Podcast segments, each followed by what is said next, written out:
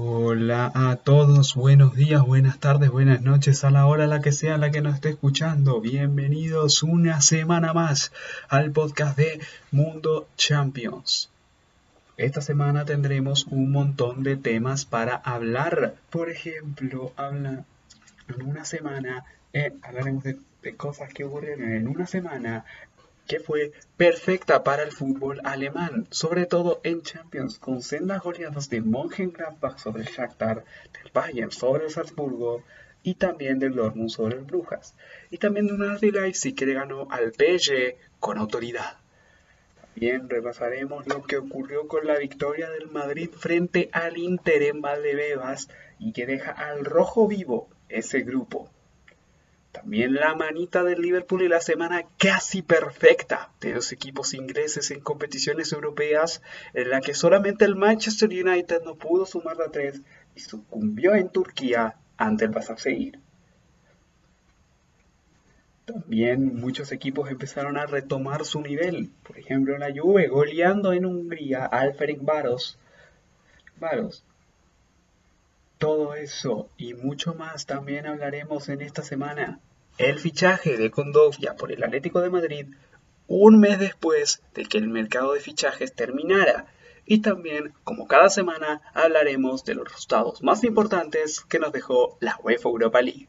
Así que bueno, sin nada más que decir, aquí comienza el podcast de Mundo Champions. la Champions.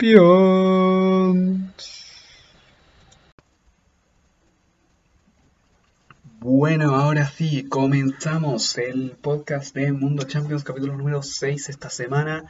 Tenemos una... Esta semana tenemos un programa, como habíamos dicho en la intro, cargadito, cargadito de información, repasando obviamente todo lo que ocurre en la fecha 3, las noticias más importantes también de esta semana y obviamente los resultados más importantes de la UEFA Europa League que iremos también repasando ya a su debido momento.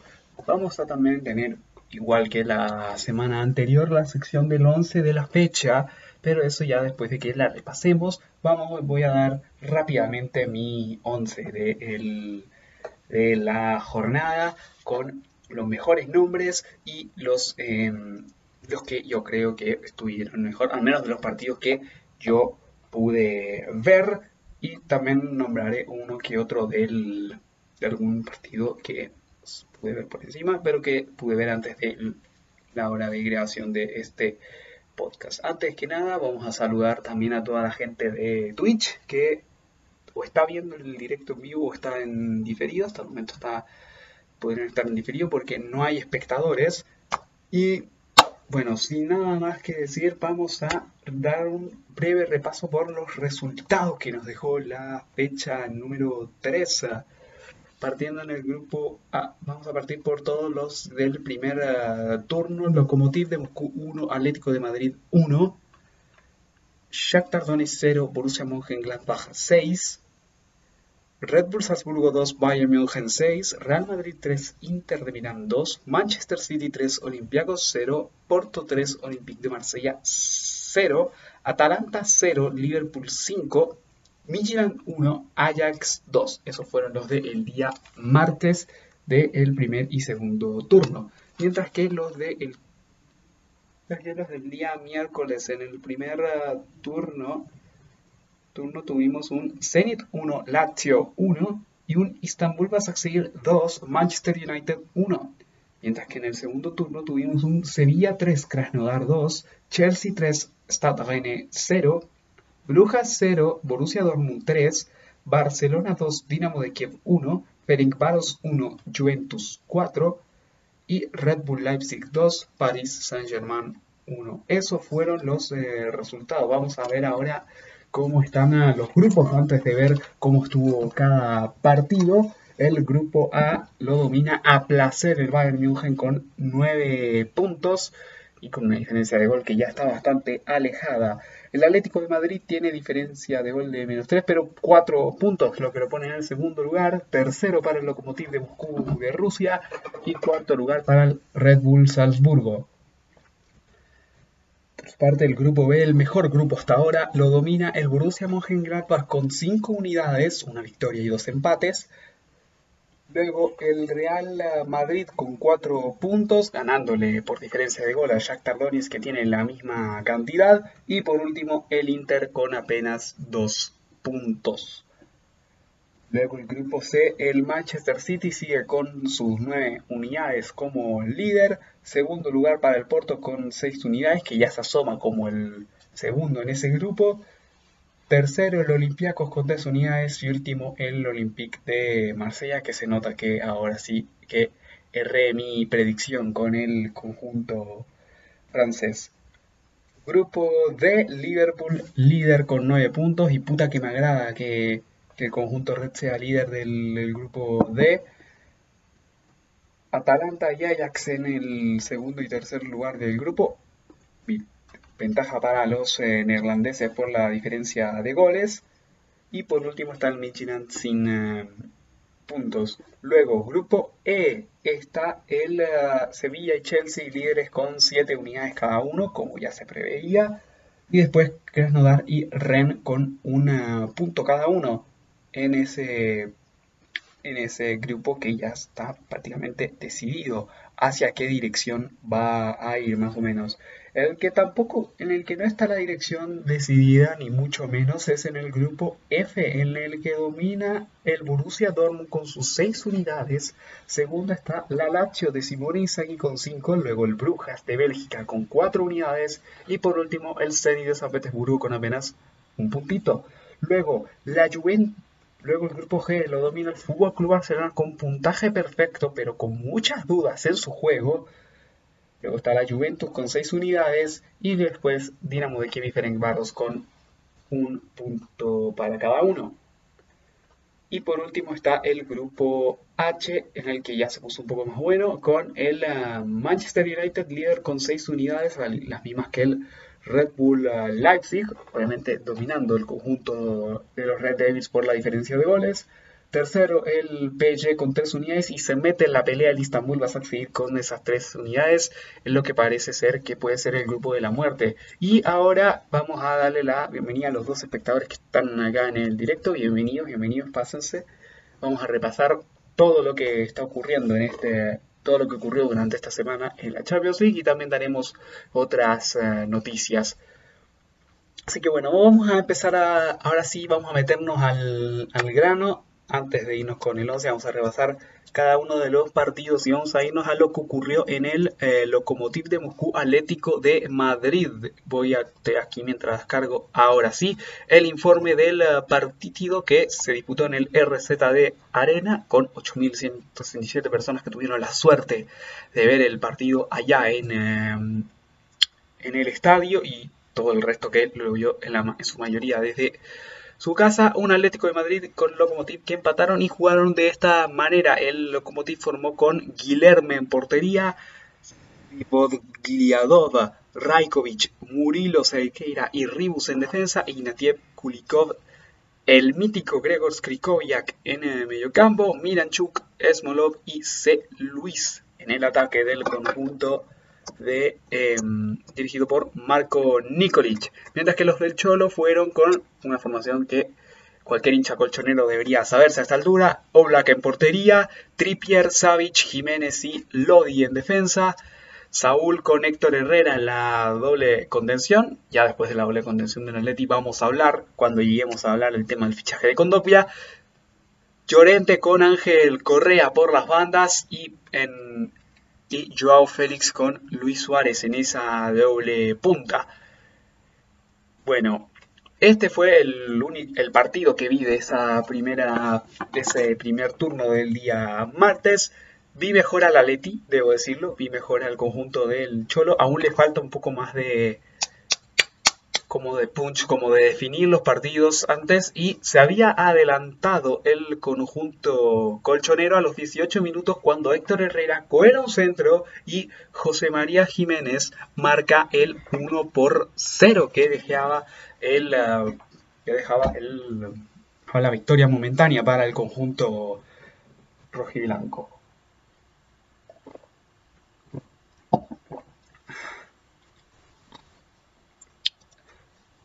Luego el locomotiva apenas se acercaba, pero usó un, pero intentaba usar su arma más eh, letal, como era el uh, contraataque comandado por Krychowiak, el Miranchuk malo, porque que Alexei está en el Anton, que Alexei está en el Atalanta con Gasperini y también con Smolov y C. Luis.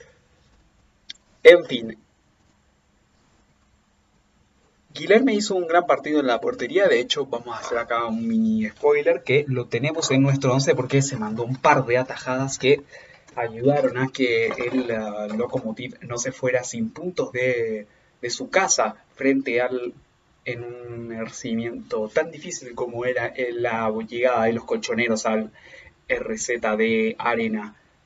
Bueno, un, un partido que fue difícil para el Atleti, muy buen partido de Jiménez, Savic hizo un partido más o menos. Los laterales, Lodi y Tripier, también muy regular esos partidos. No fue un buen partido de Marcos Llorente. Saúl tampoco hizo, tampoco hizo un buen partido. Luego entró Coque y Coque se está viendo que está jugando mejor. De hecho, fue llamado a la convocatoria de la selección española y es uno de los dos jugadores que del Atlético de Madrid que está en esa convocatoria de la Roja Europea junto con el propio Marcos Llorente.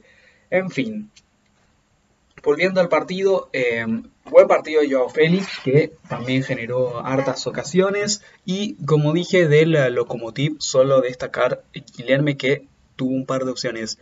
El penal, ya llegando más a la acción concreta del penal, la verdad es que esto fue una revisión de bar, no sé si tan exhaustiva, pero pero fue, se me, se me hizo dudoso el penal de, o sea, el cobro, o sea, porque primero rebota, creo que en el, ¿cómo se llama esta parte, Julia? El brazo, y después, o sea, primero rebota el brazo cuando está pegado al cuerpo de Héctor Herrera, y después rebota en la mano ya un poco más separada, entonces es el único motivo por el que veo ahí que pueda cobrar eh, penal el árbitro, pero por otro la verdad es que es bastante es un poco más eh, difícil eso de ver em, si es que pudo haber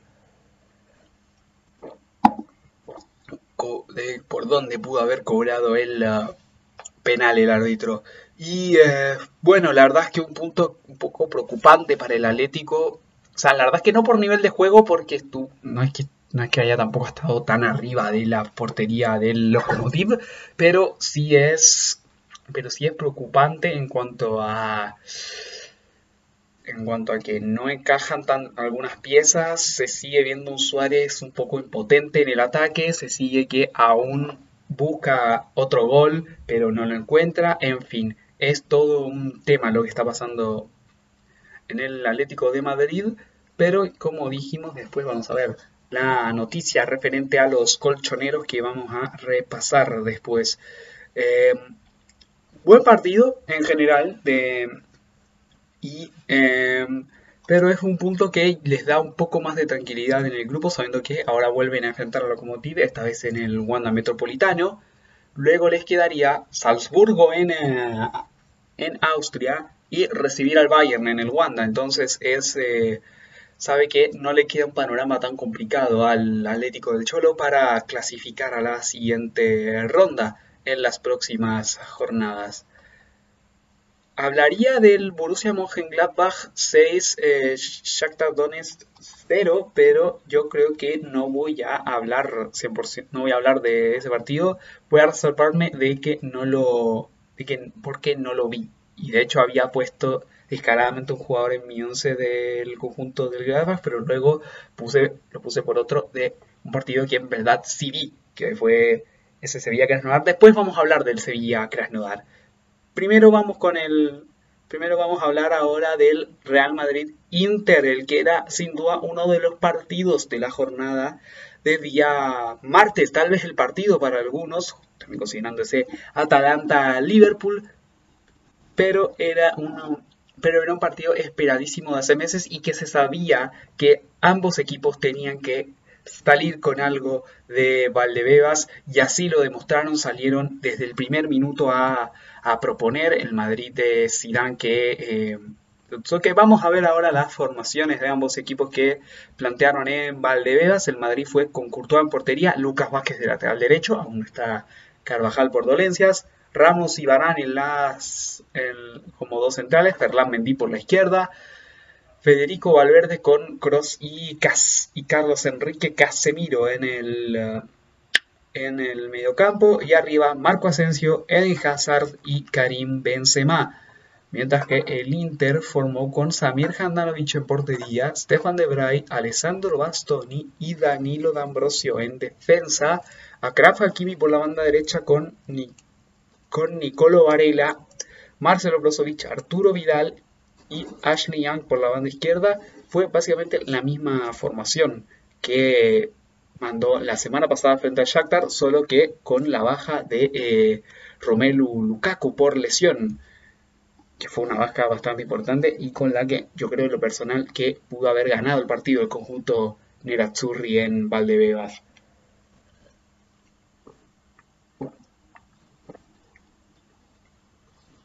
Bueno, vamos a ver el el partido empezó bastante, así como bastantes golpes.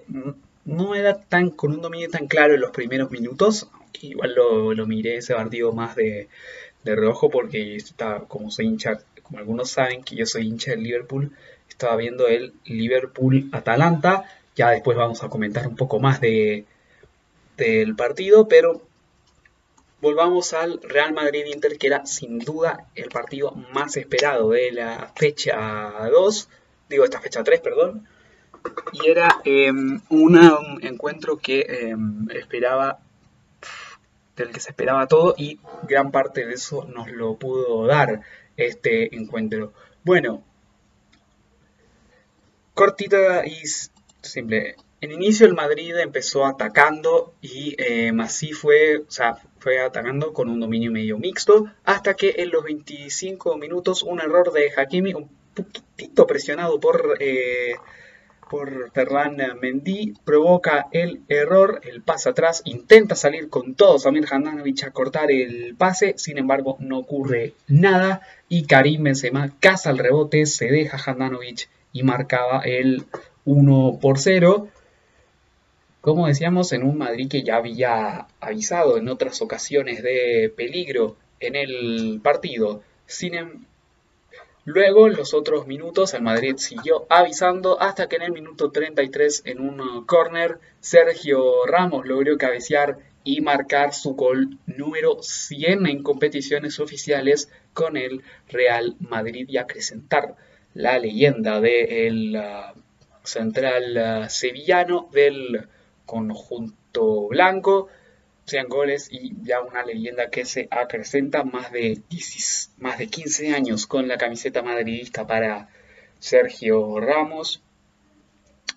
Y una, como dijimos, un excelente cabezazo que ponía el 2 a 0 y ya empezaba a poner tierra de por medio hasta que en el 35 llegó una excelente jugada partida por uh, Brozovic que encuentra el tac creo que es de, no me acuerdo quién era el centro, pero el taco lo bajaba Nicolo Varela y encontraba a Lautaro Martínez cerca de la medialuna del área para descontar y darle un, poco, un ánimo un poco más distinto al Inter para la segunda etapa.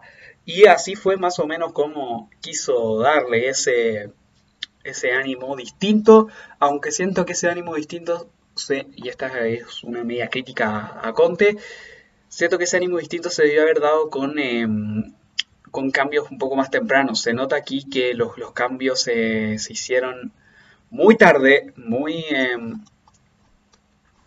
cuando ya sabía que estaba todo medio, medio ya tirado a la chuña casi, pero los cambios bastante bastante tarde a comparación del minuto en los que siempre hace los cambios eh, Zinedine Zidane cerca de los 60 cerca de los 70 aquí Conte la verdad es que muy cerca del final de los partidos y eso es algo en lo personal que no me gusta del entrenador italiano.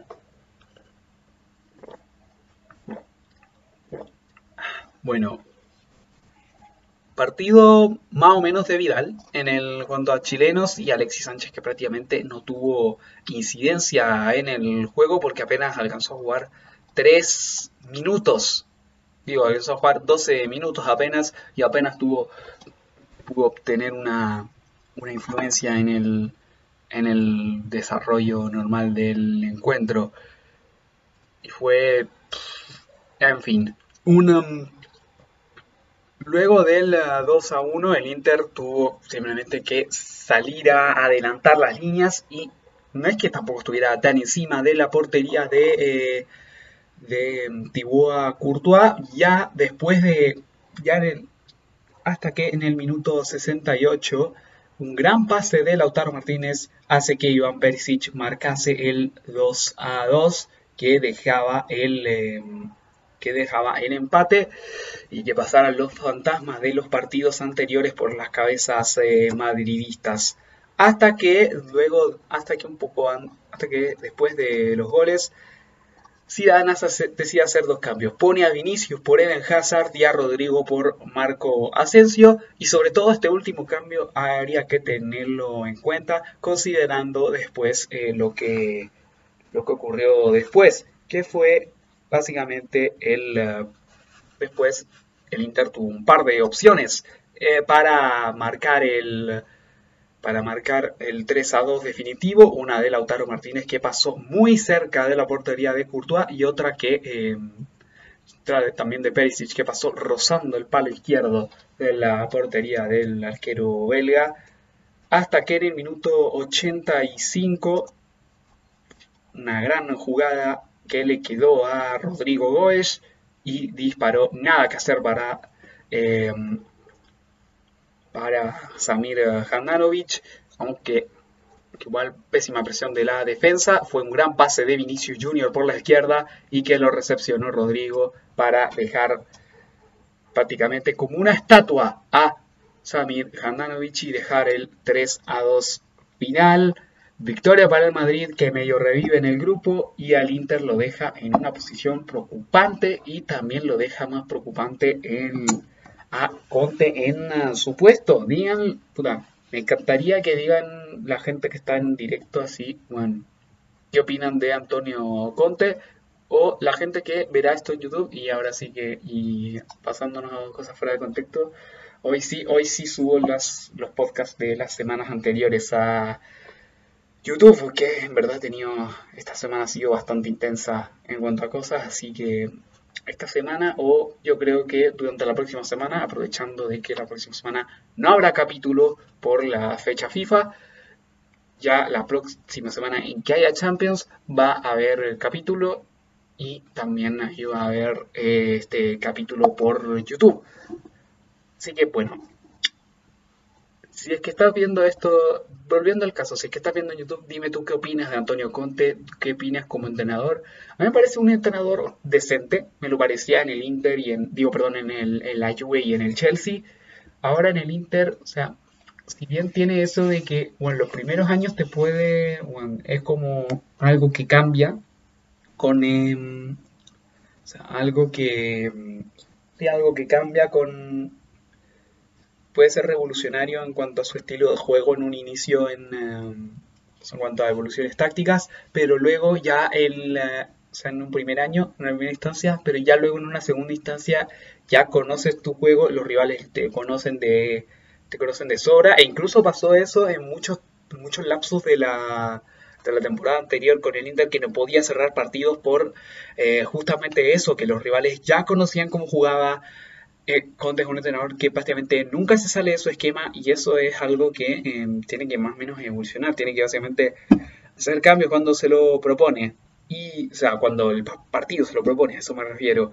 Y bueno, eso es básicamente lo que opino de Conte y lo que pude ver de ese Real Madrid 3, Inter de Milán 2, que fue victoria para los madridistas que los deja hasta el momento como segundos de grupo clasificando por la diferencia de goles a favor con el Shakhtar Donetsk.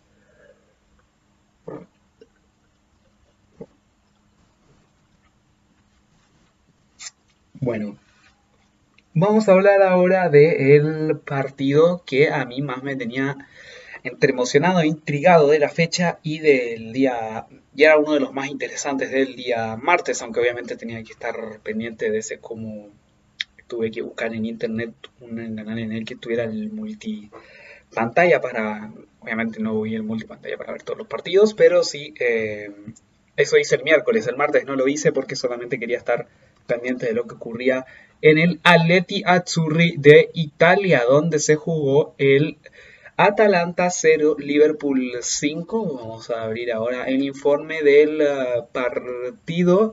Vamos a ver ahora las formaciones con las que fueron ambos equipos. Los italianos fueron con Sportiano en portería, Toloi, Gin City y Palomino. Defensa prácticamente igual a la del año pasado del conjunto de Gasperini. Johan Mojica por la banda izquierda, no estaba Robin Gosens, con Remo Freuler, Mario Pasalic y Hans Hattebuer en el mediocampo, y arriba los tres de siempre y a los que lo personal les tuve un poco de miedo. Como siendo hincha red, en verdad les tenía un poco de miedo, como eran el Papu Gómez, Luis Muriel y Duan Zapata. Más obviamente teniendo miedo, pensando que no estaban ni Virgil van Dijk ni Fabiño sabiendo que los dos no iban a estar disponibles para este eh, encuentro. Bueno, ¿qué agua? Puta la web. Bueno, volviendo al volviendo al partido, la verdad es que no fue un dominio total de el Liverpool, sobre todo en el primer tiempo, en, que, en el que la Atalanta por medio de Duan y por, por medio de esos tres de por eso, por medio de esos tres atacantes, hicieron exigirse mucho más al mejor arquero del mundo, en mi opinión, Alison Becker. Y, ahora se me había pasado, se me había olvidado decir la formación del Liverpool, que formó justamente con él en portería. Trent Alexander Arnold y Andy Robertson en las bandas, Joe Gómez y Rhys Williams los centrales, Curtis Jones con Jordan Henderson y Ginny Vainaldum en el medio campo y arriba Mohamed Salah, Sadio Mané y el hombre de nuestros corazones, Diogo Jota, el héroe del hat-trick en Italia. Bueno, como dije en un inicio, como dije anteriormente, en un inicio del partido no fue de 100% para el Liverpool, sino que fue más que nada un, eh, más que nada, no sé, tampoco un ida y vuelta, pero fue un, eh, pero él eh, tuvo, tuvo mucho más cerca él, eh, en un inicio el conjunto del Atalanta, como hicimos con esas aproximaciones de ese trío latino de Juan Zapata, Luis Muriel y Alejandro el Papu Gómez, que intentaron hacer de las suyas y llegaron un par de veces, pero menos mal que Alison Becker había actuado de gran manera para evitar los goles de, eh, del conjunto italiano y que eh, recordar que el Liverpool, como dijimos, jugó Jota en lugar de Firmino. Vamos a ver ahora puntos altos. Todo cambió este como ritmo cuando, cuando Jordan Henderson mete un pase en el que ve a Diogo Jota que la pica ante la salida de Sportielo para dejar el 1 a 0. Luego ya en el minuto 33, después de una el único que te diría que no jugó un buen partido en el Liverpool ahora viendo fue eh, Jorginho Wijnaldum. La verdad es que no tuvo un... La persona la encontré que tuviera un gran partido. El eh, medio centro este, holandés. Curtis Jones tuvo un partido decente, se mandó una asistencia, pero tuvo un partido decente. No un partido bueno, decente, te diría. Y básicamente eso en cuanto a puntos medios bajos, todo el resto del equipo estuvo bien, un poco más seguros en defensa Rhys Williams y Joe Gómez. Joe Gómez que sigue sin convencerme. No sé si está sobrevalorado, pero sigue sin convencerme eh, Joe Gómez en la defensa red. Pero bueno, después del 1-0 fue un poco más de lo mismo. La Atalanta se se intentó volcar al ataque y en ese volcamiento al ataque se generaron los espacios que encontró Joe Gómez con un gran pase para Diogo Jota y ante la marca de Hatteburg que después la bajó de una manera exquisita para después definir el 2 a 0 y dejar el 2 a 0 plantado para los Reds. Ya en el segundo tiempo fue un baile total. La Atalanta prácticamente que ni se presentó al segundo tiempo, te diría. Cuando a los dos minutos Curtis Jones mete un pase en profundidad que hace que Mo Salah haga de las suyas corriendo, se encarara también a Hans Hattewuer y se mandara un golazo frente a Marco es por Tielo. También em, ya el cuarto gol, dos minutos después del gol de Mohamed Salah, Sadio Mané tuvo su pepa, que, que tuve también a punto de ponerlo en eh, mi 11, sino que también yo creo que puse al que todos imaginaban que iba a estar acá en este 11 en cuanto a jugadores del eh, Liverpool. Luego, em, y hasta que después, 5 minutos, después de 5 minutos del 4-0, Diogo definió el partido, lo finiquitó y se llevó la pelota para su casita para que, para que esté ahí con él, tranquilito. Un excelente partido de los Reds y lo vuelvo a remarcar, me encanta la personalidad que muestra Diogo Jota cada vez que cada vez que juega en Liverpool y lo ha demostrado, yo creo que yo creo que merece ser titular, merece ser titular con ahora que está recuperando el nivel con puta, no sé si recuperando el nivel, pero ahora que está mostrando mucho más nivel que Firmino en su posición. O sea, eh, Firmino es igual, obviamente hay que recordar que son un poco más distintos en cuanto a su naturaleza. O sea, Firmino es mucho más eh, delantero que es más que es más tipo Benzema, o sea que es mucho más asociativo con sus compañeros, siempre regala goles. No es un no es no es un multigenio Roberto Firmino pero Joe Jota en ese sentido es mucho más habilidoso, es mucho más rápido también, y eso también le aporta, sobre todo, mucho más al, a los que ya son rápidos, como Diogo Jota o también, digo, puta, porque como Diogo Jota, como Mohamed Salah y Sadio Mane que complementan también ese ataque. Es muy buena esa variante de, Diogo Jota y se nota que ha funcionado bastante bien. Habrá que ver también si es que sigue teniendo más protagonismo en los próximos partidos Sheridan Shakiri y veremos si es que puede este, recuperar, seguir recuperando el nivel como habíamos estado Shakiri en los últimos partidos con grandes partidos, sobre todo contra el Midland y contra el West Ham. No jugó contra el Atalanta, pero veremos si es que puede tener un poco más de nivel en los partidos. Y esa fue la goleada del Liverpool contra la Atalanta del todo eso de en la jornada de día martes. Y bueno, ahora sí vamos a hablar de los partidos del día miércoles.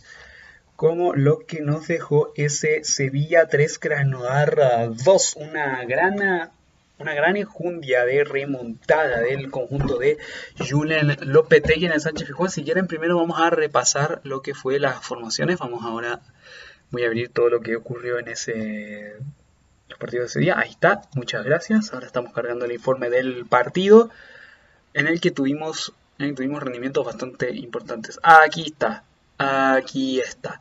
El Sevilla formó con Thomas que en la portería, Jesús Navas, Diego Carlos, Jules Koundé y Sergio Escudero en la, en la defensa. Recordar que poco tuvo que... Bueno, volviendo luego de un pequeño problema. Pues lo que dije, tuve que parar un poco el... Para los que están escuchando en Spotify, me disculpan. Tuve que parar un poco la, la grabación. Pero bueno, volviendo al tema. Eh, la formación del Sevilla fue con Bashley en portería, Navas, Cundé, Diego Carlos y Escudero en defensa. La defensa misma que ha, utilizado el Sevilla durante estos últimos años. Luego, Joan Jordán con Gudeli y eh, Rakitic en el medio campo para dejar arriba a Munir, Lucas Ocampos y Luke de Jonga. Que em, creo que. No, Luke de Jong no se mandó con una, con una pepita lo que el, el único que se mandó Pepita fue este fue Youssef Nesiri que después entró por Joan Jordán haciendo un par de cambios de esquemas sabiendo que tenía que ir al ataque. La verdad es que me pareció un primer tiempo bastante interesante del Krasnodar, se andó con personalidad en el Sánchez Pijuán, el conjunto de este.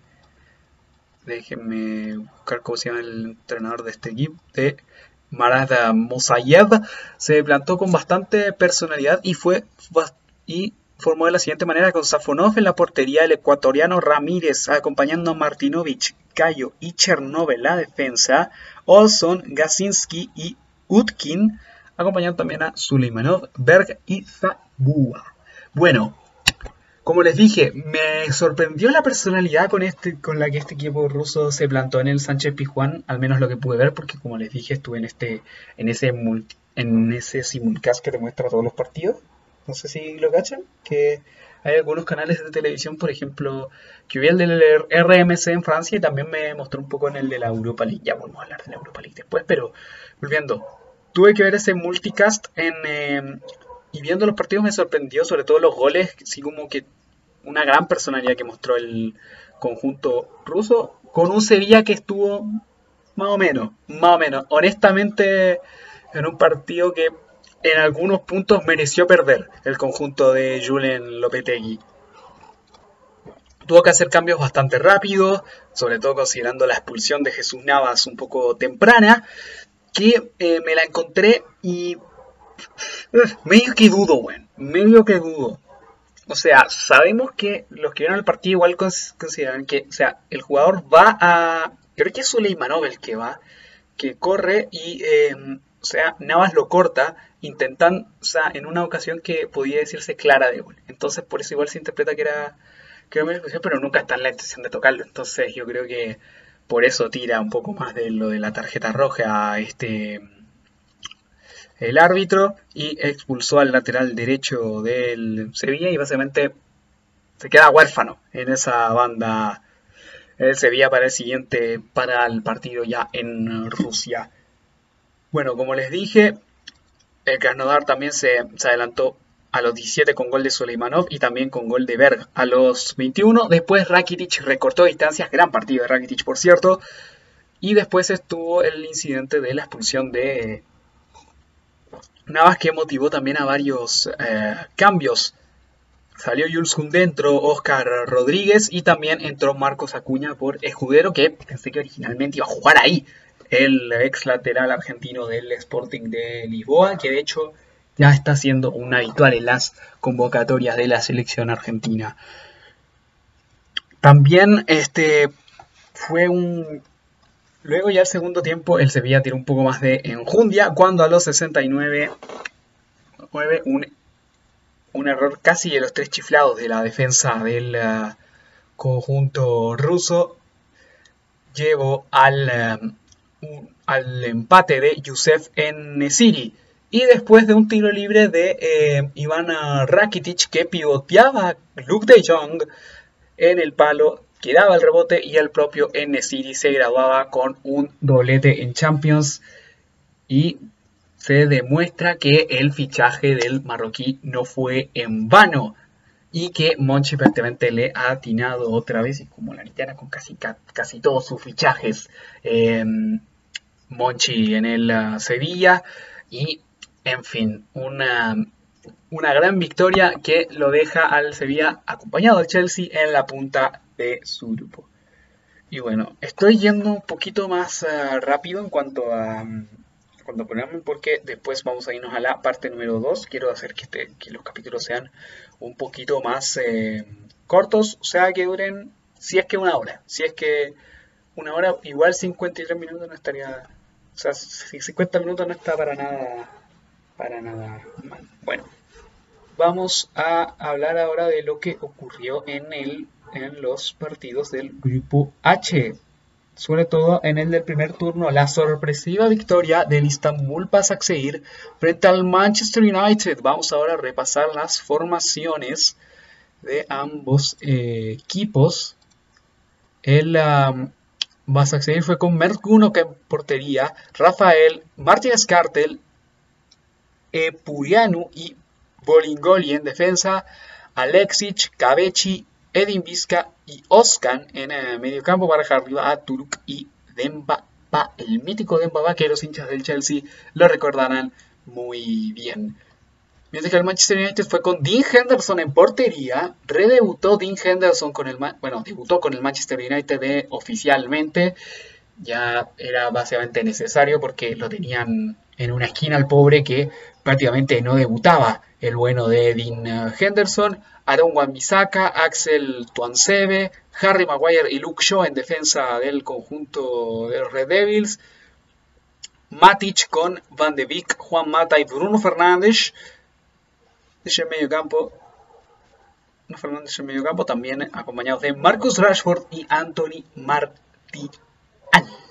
Bueno, un partido que se le que la verdad es que no tenía por qué atascársele tanto a la Manchester United, sobre todo en un trámite que se le veía inicio parecía tranquilo, y, pero no fue nada de eso. Luego de un córner a favor llega básicamente un despeje, un despeje de, de campo propio, Benadem va adelantado y casi nadie marcándolo,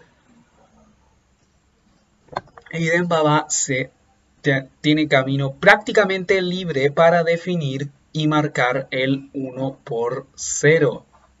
Luego, otra jugada básicamente similar, en la que, cual en el minuto 40 Edin marcaba el 2 a 0. Ya en el minuto 43, el Manchester United quería remontar para no tener otro ridículo y prácticamente tener casi, casi que camino libre a la clasificación, sobre todo pensando que después le tocaba le toca contra estos mismos, pero en em, contra, este mismo equipo, pero que le toca en, em, en Old Trafford. Y ahí suponemos que puede que saque un poco más de sí el conjunto de los Red Devils. Y bueno, luego el centro de Luke y Anthony Martial descontaba. Bueno, puntos bastante bajos para el, para el Manchester United.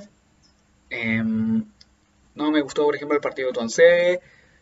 Tony Beek sigue faltándole adaptación. Es verdad que, llegó hace poquito, pero Tony Van de Beek le falta un poco más de adaptación a los Red Devils. También un poco más la que le falta a eh, Edison Cavani, que jugó un par de minutos en, eh, en este encuentro para todos los amigos uruguayos. También Paul Pogba sigue demostrando la rareza de jugador que es por, por todo pero sigue sin justificar el por qué alguna gente lo dice sobrevalorado, pero, pero ese es otro tema. Y también eh, Bruno Fernández tuvo uno de los partidos más bajos desde que llegó al Manchester United. En fin, una tarde prácticamente para olvidar para los que para los Red Devils, que de hecho está la camiseta acá atrás para la gente que está viendo el directo en Twitch. Y bueno, ahora Vamos a pasar al otro partido del grupo que era el que prometía de esa jornada de día miércoles como el Red Bull Leipzig PSG, aunque en verdad no prometía tanto porque el PSG iba sin Neymar y sin Mbappé a este partido, ambos fuera por dolencias físicas. Y vamos a ver ahora las formaciones. Los locales fueron con Peter Kulaxi en portería, Conate, Upamecano, Willy Orban en la central, volvió Willy Orban.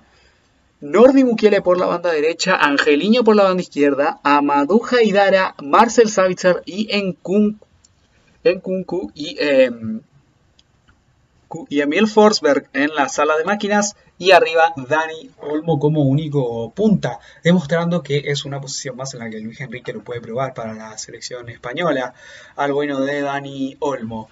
Mientras que el PSG fue con Keylor Navas en portería, Florenzi, Pereira, Kim Pembe y Kurs. Fue con, fue con Florenzi, Marquinhos, Kim Pembe y Kurzawa en defensa. Idrissa Ganagay con Danilo Pereira y Ander Herrera en medio campo para dejar arriba a Pablito Sarabia con Ángel Di María y el tronco más grande de que haya pasado por Liverpool, más no por Liverpool, sino por la otra vereda, por Goodison Park, Moise King. Bueno, como decíamos, era, como dije en un inicio, este partido se veía un poco disminuido, sobre todo el, sobre todo el PSG se veía un poco disminuido considerando el, considerando que no fueron ni ni Neymar ni Mbappé al partido y básicamente el Leipzig se pudo tomar una, una vengancilla después de lo ocurrido en Lisboa hace meses.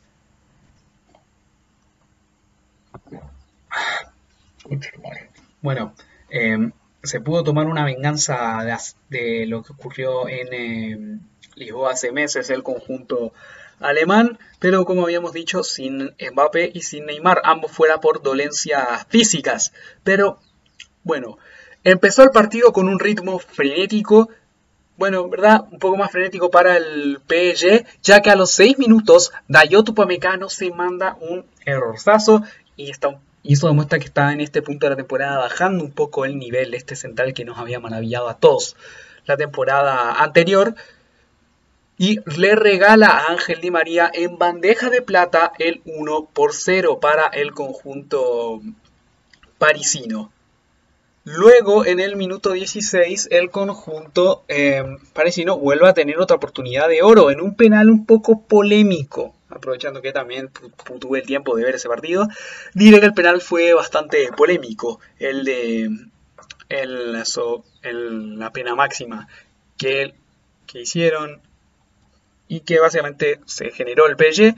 Le dio Di María, pero atajó Peter Gulaxi en, em, una instancia para dejar el para que se mantuviera el 1-0 y luego el eh, PSG se echó, se echó, un poco atrás y el Leipzig subió en el campo y entre medio de esas ocasiones Keylor Navas se mandó su, su, par de atajadas y el PSG tiene que agradecerle a Keylor Navas por este partido porque si no pudo haber terminado en un resultado mucho peor para los capitalinos franceses.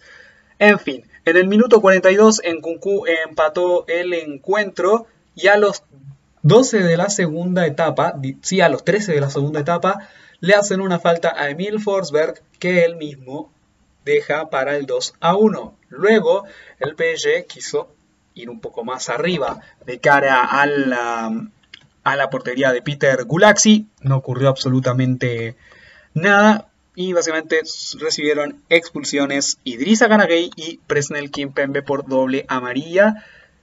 La de Idrissa Ganagay no la entiendo, no la entendí en su momento y sigo sin entenderla. La de Kimpembe te la entiendo porque igual era una contra y como ya tenía amarilla, se le ve un panorama bastante duro para el PSG que vendrá muy diezmado y llevando 3 puntos de 9 en la actual Champions, que es de los peores arranques que ha tenido el conjunto de Tuchel. Y em, la verdad es que está fue bastante criticado el planteamiento de Tuchel en, eh, en esta ocasión. Pero bueno, así fue como terminó. Y este grupo está también al rojo vivo, junto con el grupo B en los grupos de la muerte. Y bueno, hasta aquí ha terminado la primera patita del programa. ¿Les parece si hacemos una pausa? Sí, vamos a. Ahora sí, voy a, vamos a ir una. Vamos a una pausa y seguimos con más Mundo Champions. La Champions.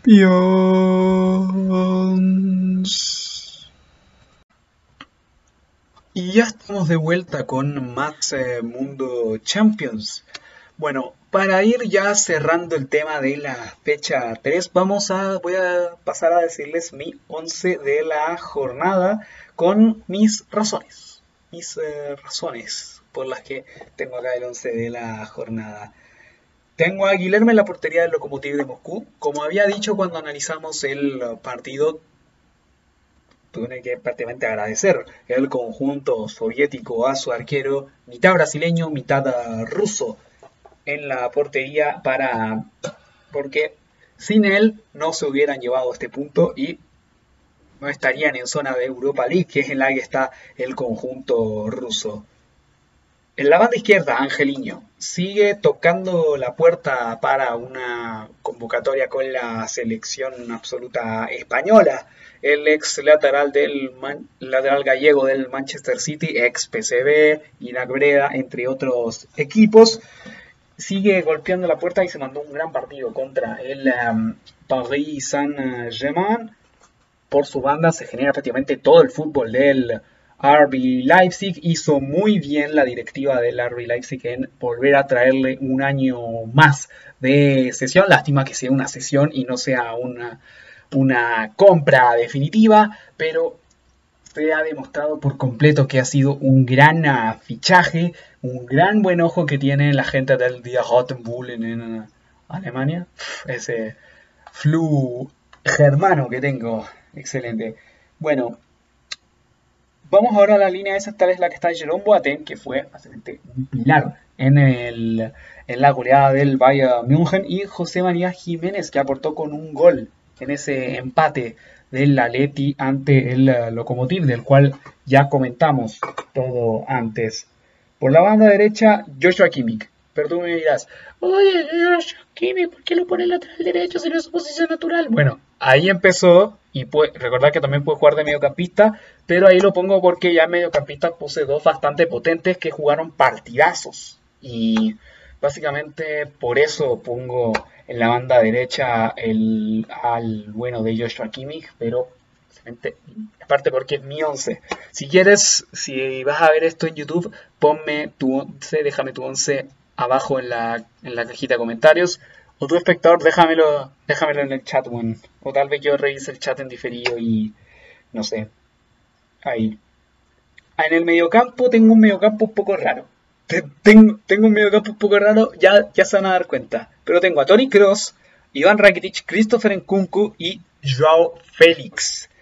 Bueno, Rakitic y Tony Cross se mandaron partidazos en, em, en sus partidos. Tony Cross fue prácticamente prácticamente dominó el mediocampo del eh, Real Madrid, sigue sin perder el toque el eh, alemán y em, Iván Rakitic fue básicamente él quien guió a la remontada del Sevilla, él sumado al doblete de en uh, Nesiri, quienes guiaron a la remontada, aunque bueno, el primer gol de Nesiri, la verdad es que los goles de Nesiri son un poco más de cuea, porque, em, o sea, él creo que, porque en el primer gol sí, en el segundo, el primer gol de Nesiri básicamente aprovecha es un poco más vivo y aprovecha un poco más el error de la defensa.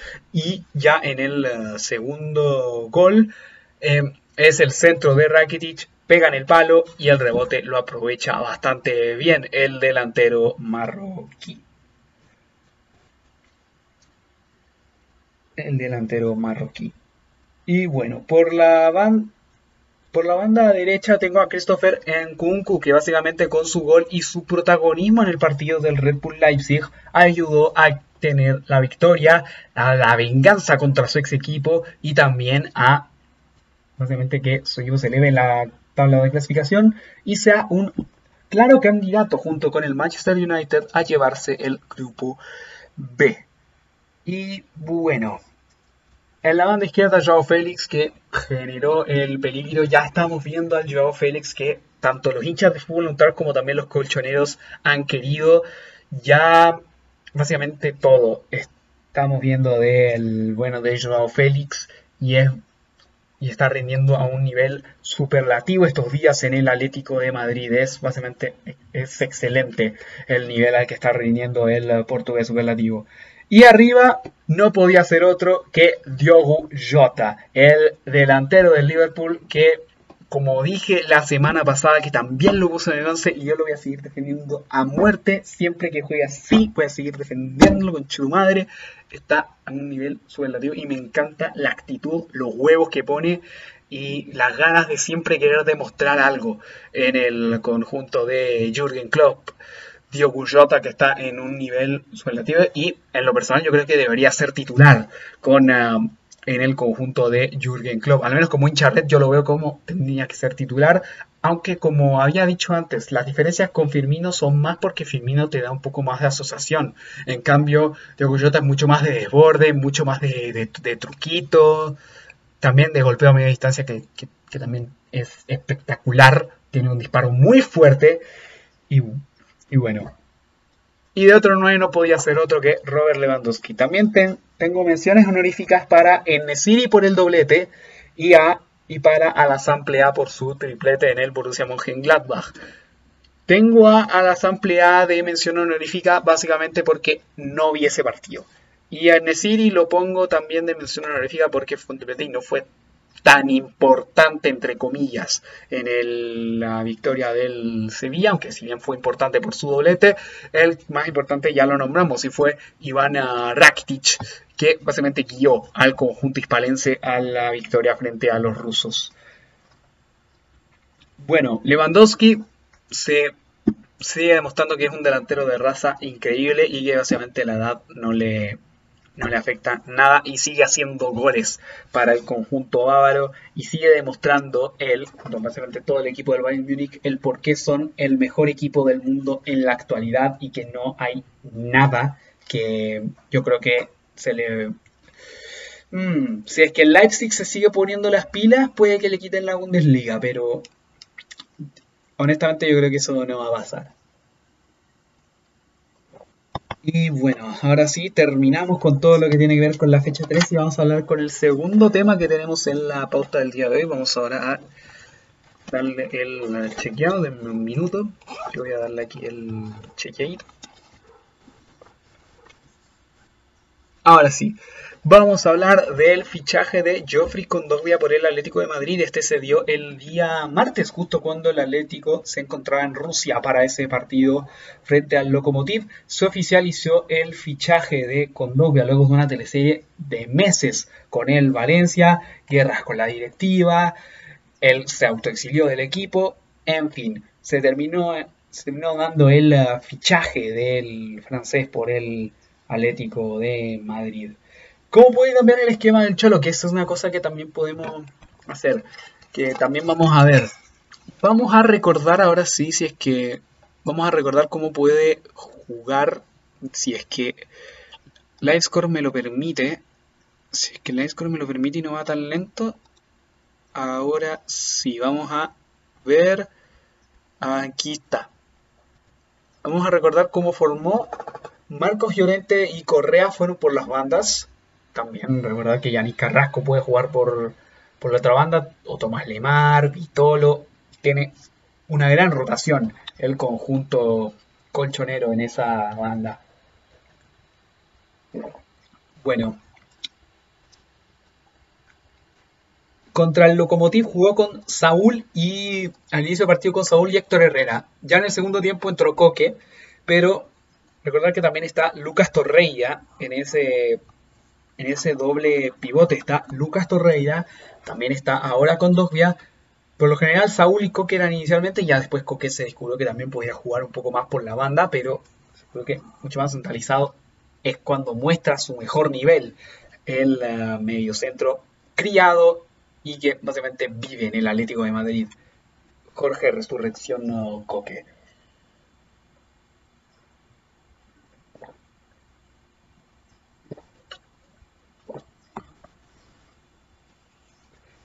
Bueno, la verdad es que ese mediocampo, también recordar que está Marcos Llorente, que esta vez jugó extremo, pero también te puede recordar que después de la pandemia el Cholo Simeone le encontró otro rol a Marcos Llorente y eso también lo, lo destacamos en la previa del Atlético de Madrid. Por ejemplo, si Suárez anda a bajo nivel o Joe Félix anda en bajo nivel, puede jugarte delantero centro. También eh, puede irte un poco más centralizado, como jugó en el Alavés o en algunos momentos en el Real Madrid. Y en fin, tiene un overcooking de verdad tremendo, sobre todo también con la llegada de Joffrey Condoglia. Podría jugar tal vez un Condoglia que estoy anotando aquí para la gente que, me ve en Twitch, que estoy aquí, sé que me ven viendo otra cosa, que estoy, puede ser un Condoglia Herrera, o un Condoglia Saúl, un Condoglia Coque incluso. Yo creo que inicialmente para la liga Condoglia Coque podría funcionar, pero tiene un overcooking tremendo en el mediocampo del Atlético y tiene mucho por donde elegir. Y eso es algo que de verdad también se trae a uno de los que eran los mejores en su puesto en sus años en el Valencia y que también tuvo un par de años, tuvo, un año de sentido en el uh, Sevilla. Y pasamos ahora al último, al último tema del programa, porque este programa ya se está yendo un poco largo, creo que ya vamos por la hora ya.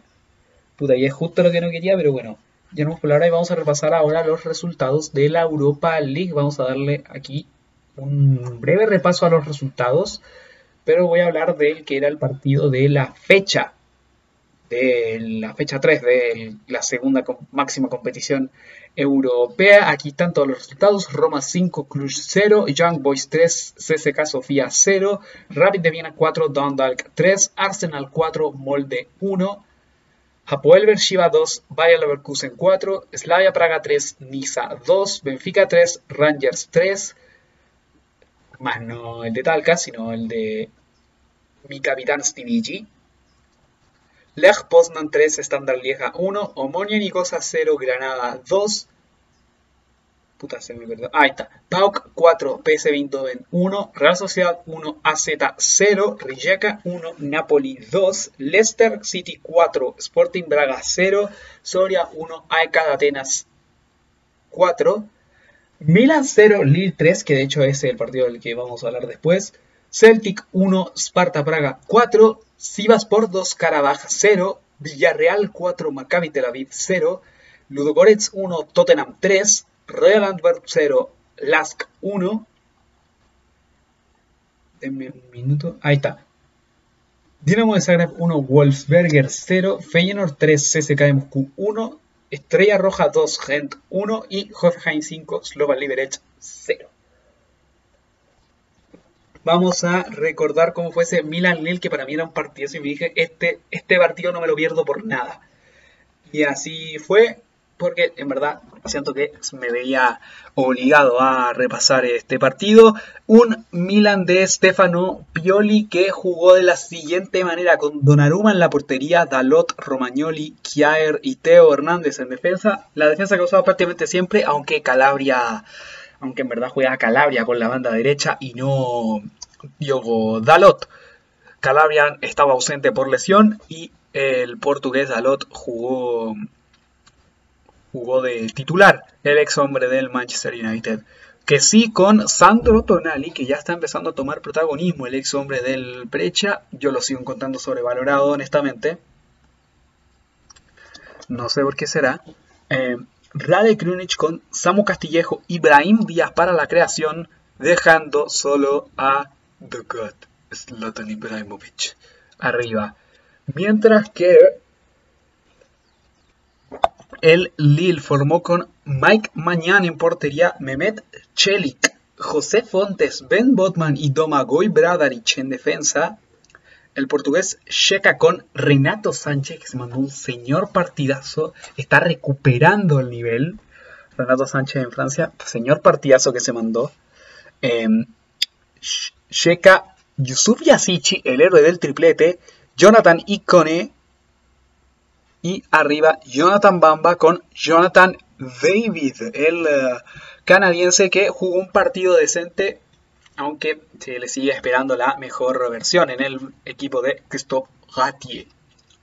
Bueno, eh, recordar que también en los que pudieron entrar en ambos equipos, sobre todo en cuanto a nombres importantes, Burak Yilmaz entró en el Lille, por ejemplo, y en el Milan entró Chalanolu, que yo creo que debió haber entrado de inicio porque es también un jugador diferencial. Rafael Leao entró en el entretiempo, entró Benacer, Ante Revich y Jens Peter Hauge entró Ante Revich por Zlatan, que por lo que sea básicamente no estaba bastante contento con la decisión de Violi, básicamente se pasó gran parte del partido enojado, y en verdad, o sea, no se siente enojado con sus compañeros o con el o con Violi. Denme un minuto que voy a cortar la luz, voy a parar la grabación y también los que están en Twitch ven que estoy a oscuras y no quiero que esté a oscuras porque me están doliendo los ojos, así que voy a prender la luz. Bueno, ahora sí, estamos de vuelta. Bueno, Zlatan Ibrahimovic no tuvo un buen partido y vamos a y empezó el primer tiempo con un Milan que era un poco más atrevido, que iba con unos buenos minutos de eh, de Castillejo, de Brahim también, intentando generar oportunidades, también Franquesi, que es como la combinación entre el Leche y The Weekend en, en los tiempos en los que tenía pelo de palmera.